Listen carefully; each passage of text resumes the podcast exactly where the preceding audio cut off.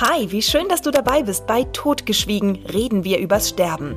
Der Podcast, der den Tod zurück ins Leben holt, damit wir alle unser Leben noch intensiver genießen können. Ich bin Silvia Ritter, freie Rednerin für Lebensfeste und Gestalterin für würdige und schöne Lebensfeiern. Heute erzähle ich dir was über das Gespräch mit den Zugehörigen. Es kommt ein Auftrag entweder von einem Bestattungshaus oder Angehörigen direkt zu mir als Trauerrednerin. Es ist also ein Mensch gestorben. Und jetzt gilt es, diese Geschichte möglichst achtsam, aufmerksam, detailgetreu und zusammenfassend zugleich zu erfassen. Dazu dient das Gespräch mit den Zugehörigen und das wird umgangssprachlich auch Trauergespräch genannt.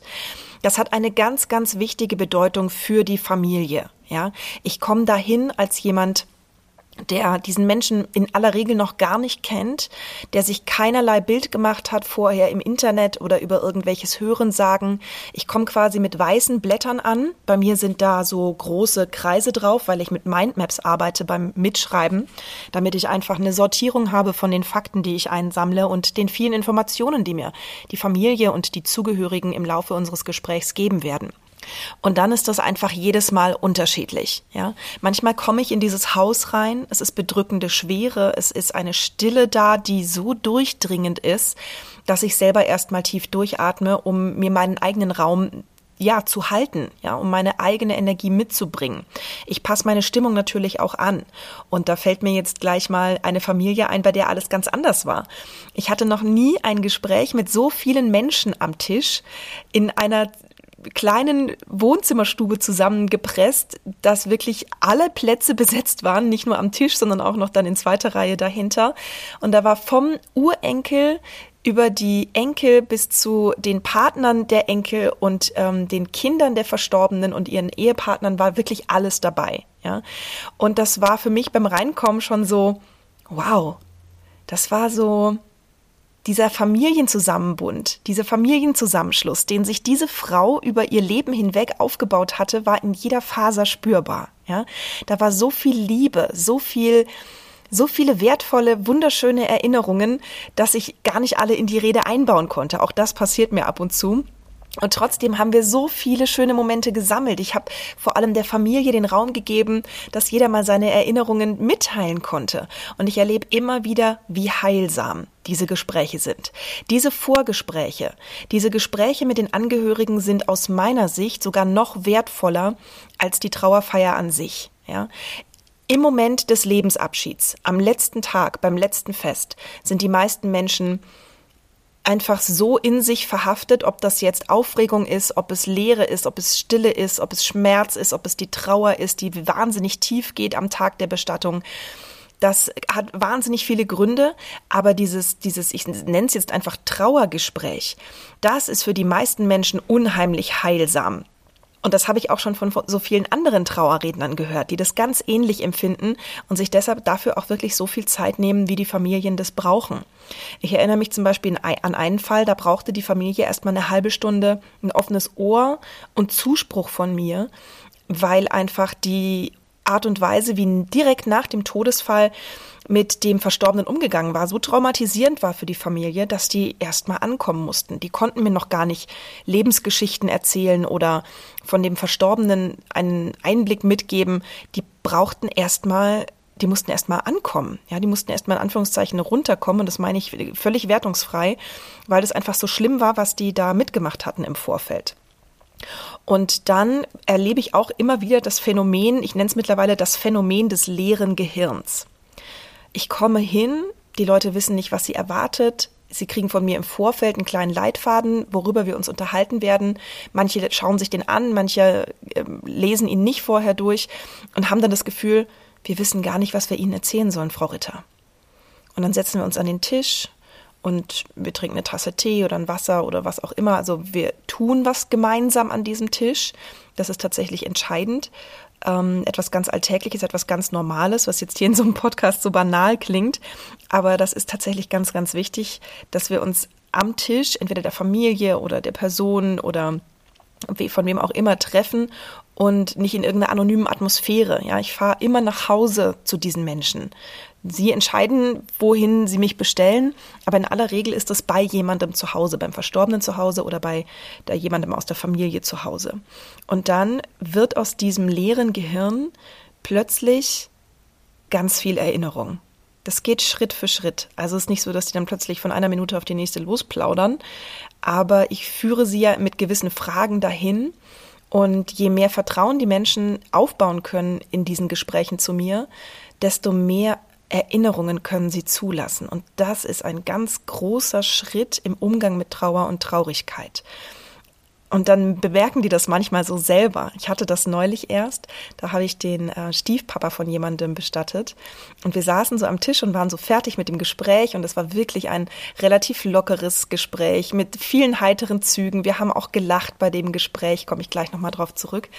Und dann meinte der ähm, Sohn, der Stiefsohn des Verstorbenen, es war ihm ganz wichtig, dass er der Stiefsohn ist. Deswegen betone ich es jetzt hier auch so. Frau Ritter, wissen Sie, wir wussten gar nicht, was wir Ihnen erzählen sollen und jetzt haben wir so lange geredet. Und da habe ich gedacht, ja, ich habe das immer wieder, das Phänomen des leeren Gehirns. Das sage ich tatsächlich auch in meinen Trauerfeiern, nicht als Phänomen des leeren Gehirns natürlich, sondern dass da erstmal nach dem Todesfall diese Leere ist, dieses Vakuum.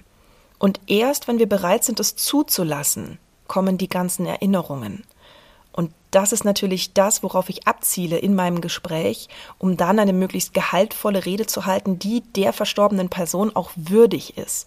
Das Wort ist gerade so ein bisschen das nicht nur gerade, das Wort ist generell inflationär benutzt bei den Bestattungsthemen und trotzdem ist die Essenz des Wortes so wichtig für mich, dass wir die Würde dieses Menschen in der Rede und auch in der Trauerfeier für ihn abbilden. Und jetzt komme ich noch mal ganz kurz auf das Lachen zurück, das mir immer wieder und ich bin so dankbar dafür bei den Gesprächen mit den Angehörigen begegnet, das war sogar mal so heftig, dass ich mich selber dabei ertappt habe. Wir saßen im Garten, zwei Söhne. Wir hatten dieses Jahr im Winter ähm, die Mutter der beiden bestattet und dafür das Gespräch eben gerade geführt und hatten im Jahr davor schon den Vater der beiden bestattet. Die kannten mich also schon. Da war schon ein gewisses Vertrauen da, eine gewisse Lockerheit da. Die wussten schon, wo es hingeht welche Fragen ich ungefähr stellen werde. Und dann haben wir in den Erinnerungen und in unserem Gespräch so gelacht von Herzen, dass ich wirklich mich dabei ertappt habe, wie ich dachte, wenn die Nachbarn uns jetzt zuhören, kommen die niemals drauf, dass wir hier gerade ein Trauergespräch führen. Und das ist natürlich gar nicht der Anspruch, aber auch das kann passieren, ja, dass wir uns über solche schönen Momente wirklich vor Lachen ausschütten, weil sie so so herzlich rübergebracht werden, weil sie so toller Teil des Lebens waren. Und wenn ich es schaffe, an die echten Gefühle ranzukommen, ja, an die echten Erinnerungen. Und da geht es gar nicht um die großen Sachen, es geht mir immer um die kleinen Dinge. Ich stelle zum Beispiel Fragen wie, was war das Lieblingsessen? Wie hat er oder sie gerochen? was sind ganz alltägliche Eigenheiten von ihr oder ihm gewesen. Ja, ich erinnere mich da an eine Frau, die hat ihre Kinder immer per Weckruf, entweder mit einem Anruf oder per Nachricht, hey, bist du wach? Hat der Tag schon angefangen? Bist du, bist du fit? Hat sie immer gefragt. Bist du fit? Und das sind die Dinge, nach denen ich suche, ja, die ganz alltäglichen Sachen. Und dann besprechen wir natürlich auch die Musik, ich ermutige immer dazu, mindestens drei Lieder auszuwählen. Ich habe für mich schon auch immer eine kleine Auswahl an Songs dabei, aber mir geht's viel mehr auch da darum, die Person abzubilden. Ja, die älteren Generationen mögen meist Kirchenlieder, mögen meist klassische Musik. Da ermutige ich auch dazu, das dann zu spielen. Ähm, es läuft natürlich auch oft sowas, ja, ein Andreas Gabayé mit Amos Sigma uns wieder, das spiele ich wirklich mehrfach im Jahr, auch zurecht. Und das ist auch nichts, wo man sich sagen, wo man sagen muss, oh, jetzt hat man sich den einfachen Weg gemacht. Nee, gar nicht. Das ist ja ein sehr trauriges Lied. Aber alles in allem ermutige ich dazu, Musik auszuwählen, die zur verstorbenen Person gepasst hat, die sie vielleicht selbst gern gehört hat. Hat sie eher moderne, amerikanische, englische Musik gehört oder war sie eher Schlagerhörerin, Hörer? Was hat ihr gefallen? Was hat sie ausgemacht? Und ganz oft kommen wir dann auch drauf, ja stimmt. Da lief doch immer die eine Platte. Die haben wir doch ganz oft gehört. Und dann kommen wieder neue schöne Geschichten dazu, ja. Und dann haben wir nicht die 0815 Trauerfeier-Hits, die auch schön sind und alle ihre Berechtigung haben, sondern wir machen es eben in jeder Hinsicht persönlich, auch bei der Musik. Und da ermutige ich eben auch ganz, ganz arg dazu. Dann frage ich, welche Menschen wir heute namentlich begrüßen. Ich fasse auch immer in Gruppen zusammen, also namentlich eben die engsten Angehörigen. Meistens sind es die Auftraggeber, meistens sind es die Leute, die auch in der Traueranzeige in der Zeitung erscheinen. Und dann gibt's noch die Personengruppen, Familie, Freunde, Angehörige, Weggefährten, Kollegen, je nachdem, wer eben erwartet wird zur Trauerfeier. Und ich lade natürlich auch immer ein, dass die herzlichen Erinnerungen heute ganz viel Raum einnehmen. Weil traurig sind die Leute ja von ganz alleine. Aber wenn ich es schaffe, dass darüber geschmunzelt wird, dass die Oma sich mit ihrem Schwarzwälder Kirschbuddy immer schon abgekaspert hat, wann die zwei sich wieder ihr Schwarzwälder Kirschtortenstückchen besorgen. Und jeder schmunzelt beim Schwarzwälder Kirschbuddy und jeder weiß, wer gemeint ist, dann habe ich meinen Job wirklich erfüllt. Dann weiß ich, heute habe ich euch wieder alle erreicht und ihr geht hier ein ganz kleines bisschen leichter raus, als ihr reingekommen seid, um es wieder mit den Worten meines Lieblingsbuchautoren Karl Achleitner zu halten, aus dem wunderbaren Buch Das Geheimnis eines guten Lebens. Das waren die Dinge, die ich euch heute zum Thema Trauergespräch mitgeben möchte. Ich freue mich über eure Bewertungen, über eure Kommentare an den Stellen, wo es möglich ist in diesem Podcast. Und natürlich freue ich mich, wenn ihr auf Folgen klickt. Danke und bis bald, eure Silvia Ritter von Totgeschwiegen.